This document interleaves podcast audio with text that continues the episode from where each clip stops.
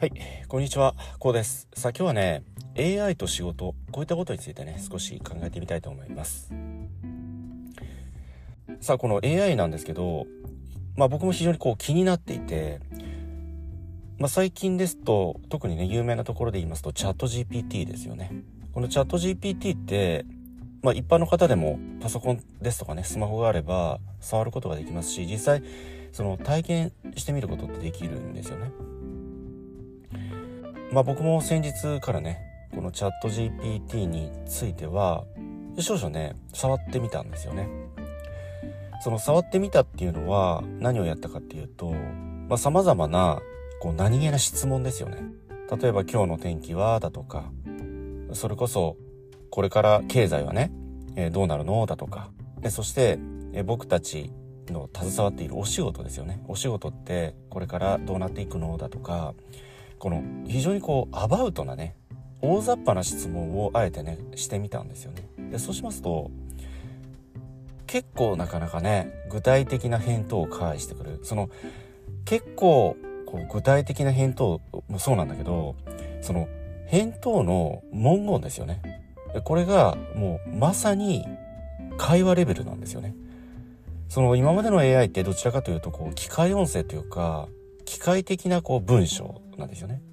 デスマス口調もそうなんだけどところどころこうなんだかね文脈がおかしかったり会話としては成立しがたいようなそんな返答だったんですけど、まあ、今回のねこのチャット GPT って非常にこう人間レベル人間の非常にこう自然な会話レベルの返答を返してくるんですよね。これは非常に驚きでした。びっくりしましたね。もうストレートに言って。そのびっくりしたっていうのもそうだけど、えそしてもう一つね、質問してみたのが、例えば本ですよね。まあ僕ブログを書いてるんですけど、この本の感想文ですよね。いわゆるその書評というものですよね。でこのようなものを、そのチャット GPT にね、聞いてみたんですよ。まあこの本の感想を聞かせてください、みたいなでこのような質問をしてみたんですよね。えそうしますとこれもまたねびっくりするぐらいなその本の要約いわゆるその書評を返してきたんですよね。もうこれも驚きもうどこかのどうでしょうねその文章に非常にこう長けた方が代わりにこう変えてくれたぐらいのねそのぐらいのこの内容とそしてその文脈もそうですけど言い回しですよね。文章のその表現であったりね。比喩表現であったりね。こういったものが自然とできてるんですよね。もう非常にこれは驚きで、その向こうに人間がいるんじゃないかぐらいのね、レベルのものをね、まあびっくりするぐらいの レベルのものをね、返してきて、まあこれ思い返してみると、子供の頃って、まあ、まあちょうどどうでしょう。僕たちのこのミドル世代以上の方ですと、子供の頃特にその小学校時代ですよね。まあ夏休みですとか冬休みの宿題って読書感想文ってあったと思うんですよね。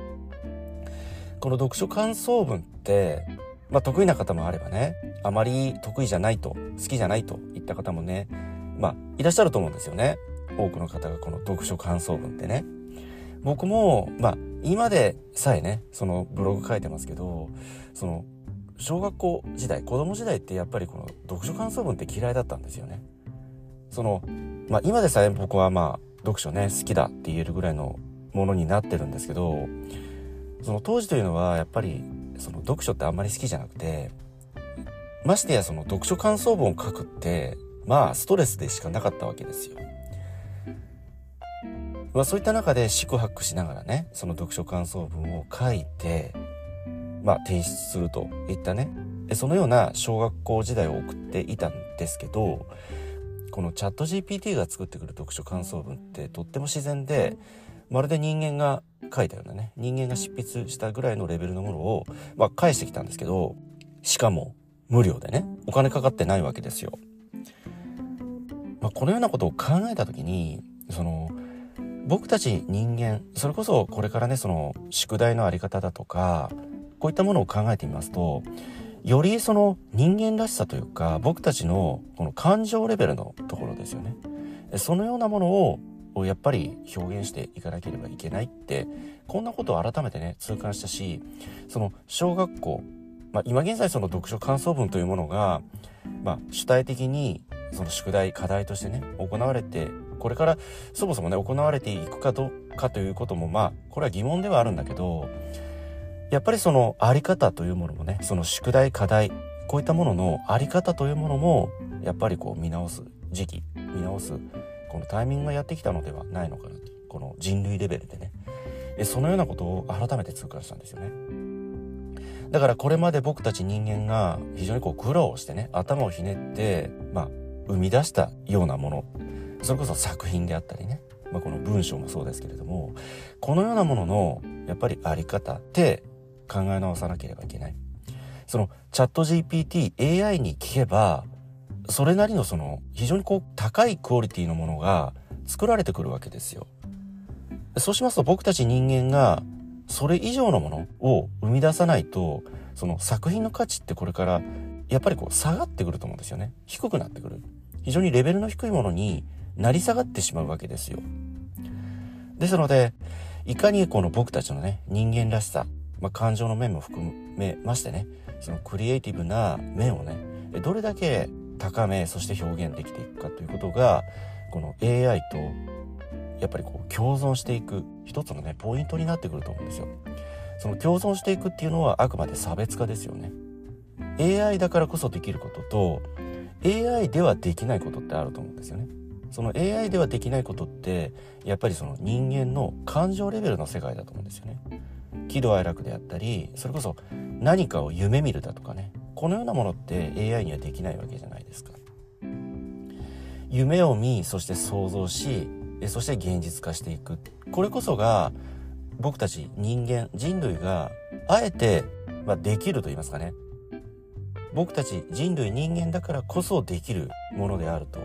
できる、まあ、一つの技であると。このようにね考えることもできてくるのではないでしょうか。